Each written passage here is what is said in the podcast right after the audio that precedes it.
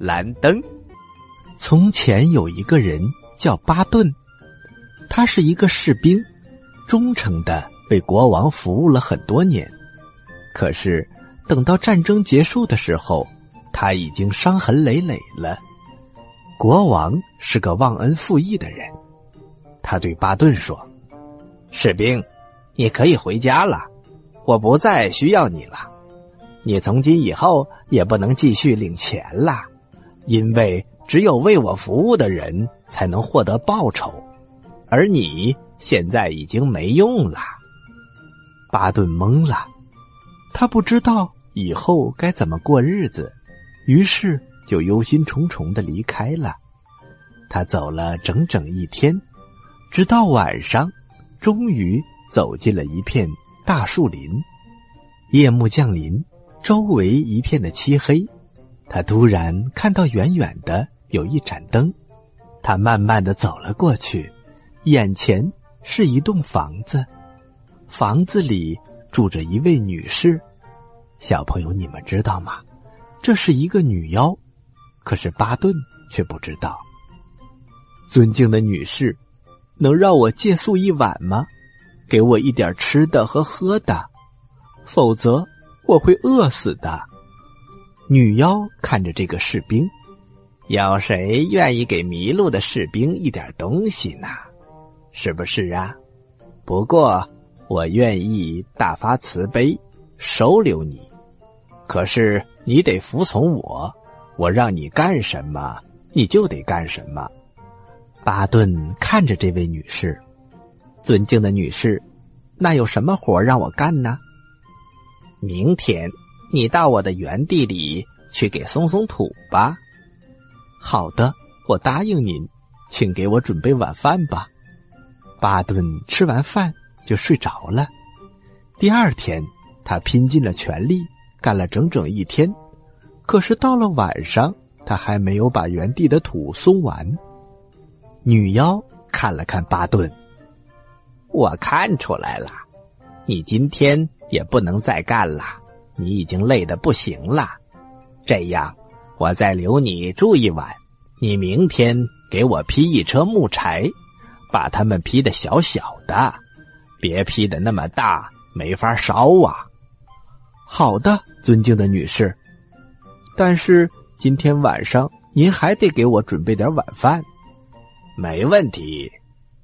第二天，巴顿又干了整整一天，他把木柴劈得小小的，劈了整整一车。到了晚上，女妖又接着说：“尊敬的先生，你可以再住一晚，不过你要用劳动来换。不过这一次呢，不是让你松地，也不是让你砍木柴，这次是一件很小很小的事情。”哦，尊敬的女士，是件什么事情呢？我的房子后面有一口小小的枯井，而我的一盏灯掉到井里了。那盏灯闪烁着蓝色的光，从来都不熄灭。你能把它给我重新捡回来吗？哦，女士，我多么的荣幸啊！这的确不是一件大事。请问今天晚上我还有饭吃吗？当然，当然。只要你住在我这里，我就给你准备饭。到了第二天，女妖把他领到井边，让他坐在筐里。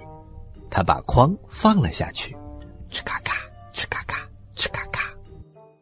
巴顿来到了井底，他找到了那盏蓝灯，他向上发出了信号：“女士，女士，把我拉上来。”女妖。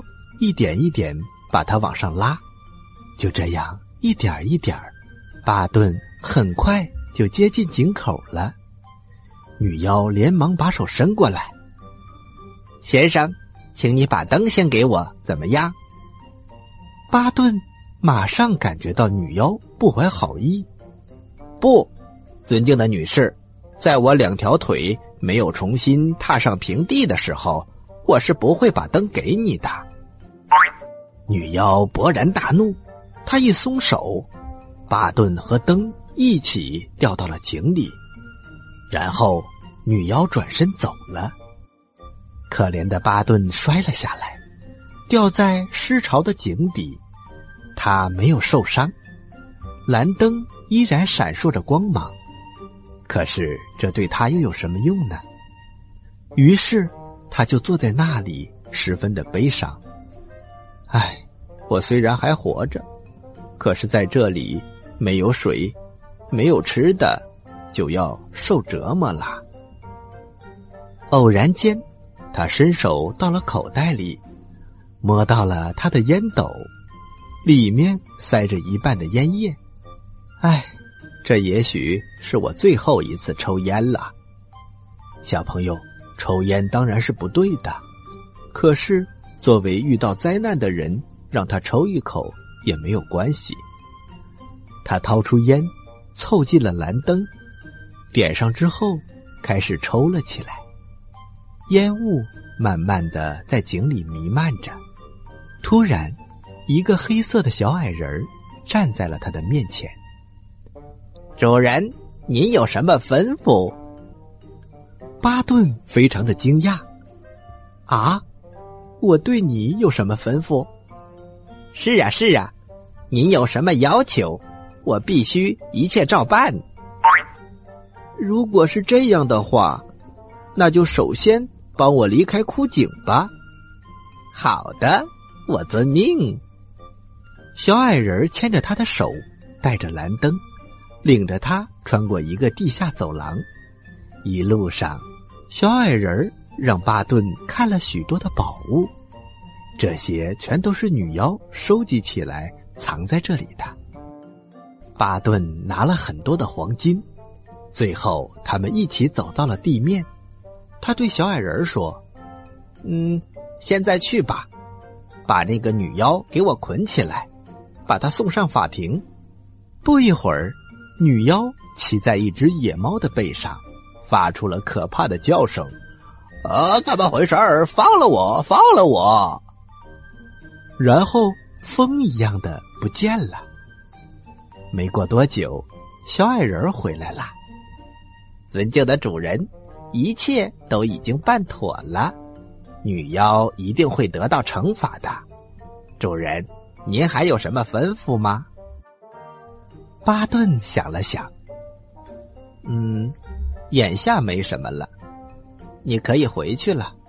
可是，如果我呼唤你，你就必须随时听命，这是肯定的。你只要把烟斗凑近蓝灯，点上火。我就会立刻站在你的面前啦。说完，他已经从巴顿的眼前消失不见了。巴顿回到城里，走进一家最好的旅店，定做了许多漂亮的衣服，然后吩咐老板：“店家，请帮我布置一间漂亮的房间，多漂亮都行，我有的是钱。”遵命，先生。等一切准备完毕，他住进了房间。他拿起了烟斗，用蓝灯点着了。小矮人唰的一下出现了。小矮人，你知道吗？我给国王忠诚的服务过很多年，可是他却把我无情的赶走了，让我到处漂泊，挨饿。我要为此报仇。尊敬的主人，我该做什么呢？这样，小矮人，等到深夜，当国王的女儿躺在床上的时候，你趁她睡着的时候把她背过来，她应该给我当女仆。小矮人眨了眨眼睛，尊敬的主人，这对我来说是件非常容易的事情，可是你有没有想过，这对你来说？却是一件危险的事情，一旦事情败露，那么你就糟糕了。没关系，小矮人，你去办吧。到了午夜，时钟敲了十二下，门开了，小矮人背着国王的女儿走进了房间。巴顿大喊一声：“快去给我干活！从此以后，你就是我的女佣。拿上扫把，把房间给我打扫干净。公主扫完地，巴顿坐在沙发旁，他把脚伸了过来。快，帮我把靴子脱下来。公主把靴子给他脱了下来。然后巴顿接着说：“帮我擦干净，要擦的闪闪发亮。”公主百依百顺，巴顿吩咐干什么，他就干什么，一点儿也不违背，而且他始终一声不响，一双眼睛半睁半闭着。等到公鸡第一阵啼鸣以后，小矮人又背着他，把他送回了王宫，让他躺在了床上。第二天早晨，国王的女儿起床了。她找到自己的父亲，对他说：“父王，我做了一个奇怪的梦，我被人背走了，闪电一般的穿过了大街，被送到一个士兵的房间。我像女佣一样为他服务，给他干着粗活累活，打扫房间、擦鞋子。虽然只是一个梦，可是我非常的累，好像真的干了那么多活一样。”国王想了想，我的女儿，这个梦也许是真的。我给你出个主意，你往口袋里塞满了豆子，口袋下面开一个小洞。如果你被抓走了，那么豆子就会掉在地上，在路上留下痕迹。国王的主意非常不错，可是他不知道，小矮人把这些话都听走了。深夜，当他背起睡着的公主穿过大街的时候，豆子一颗一颗的掉下来。可是国王却没有办法，为什么呢？因为聪明的小矮人在大街上撒满了豆子。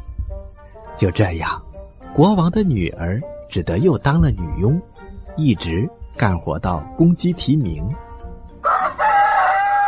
第二天早晨。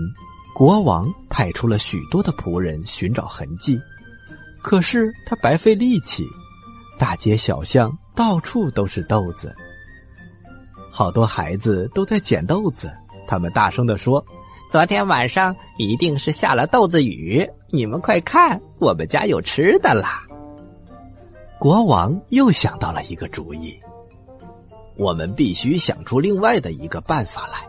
你今天晚上。”睡觉的时候穿一双鞋子，当你从那里回来的时候，设法藏起一只，我会想办法找到这只鞋子的。这的确是个好主意。如果被国王得逞，他一定能够找到巴顿。可是这个主意又被黑黑的小矮人听到了。晚上，巴顿。要求小矮人把国王的女儿重新背回来的时候，小矮人说了：“尊敬的主人，我觉得你应该放弃这个命令，因为我还没有办法对付国王的这个主意。你想，一旦鞋子在房间里被找到，那么你的结局一定非常的悲惨。”巴顿看着小矮人，去吧，小矮人。按照我的吩咐去做就行了。国王的女儿又被背了过来，她像女佣一样的干活。这一次，收拾马桶，收拾厨房，她辛苦了整整一夜。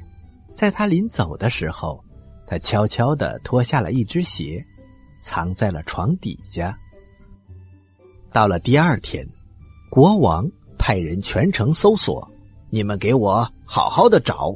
一定要找到公主的鞋。结果我们都知道，鞋在巴顿那里被找到了。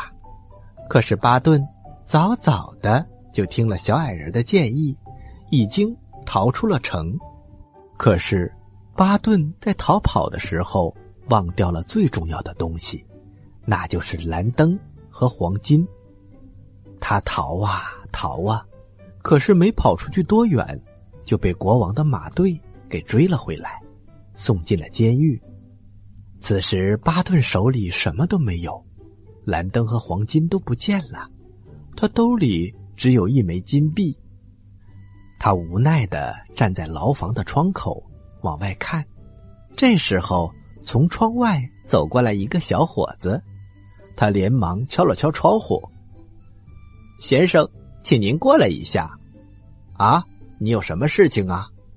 劳驾，请您帮个忙，我在旅店里忘掉了一个小包，请你帮我把它取回来，怎么样？我送给你一枚金币来表示感谢。”小伙子拿到金币，高兴极了。好的，好的，先生，我会把你的东西拿回来的。小伙子走进旅店，给他拿回了一个小包。这个小包里装的就是蓝灯和黄金。不一会儿，士兵发现牢房里只有他一个人，他立刻点燃了烟斗，黑色的小矮人嗖的一下出现在他的面前。尊敬的主人，您别害怕，他们要把你押到哪里，你就大胆的过去。无论他们做什么，你只要带上蓝灯就行了。第二天，巴顿被送上了法庭，法官判处他死刑。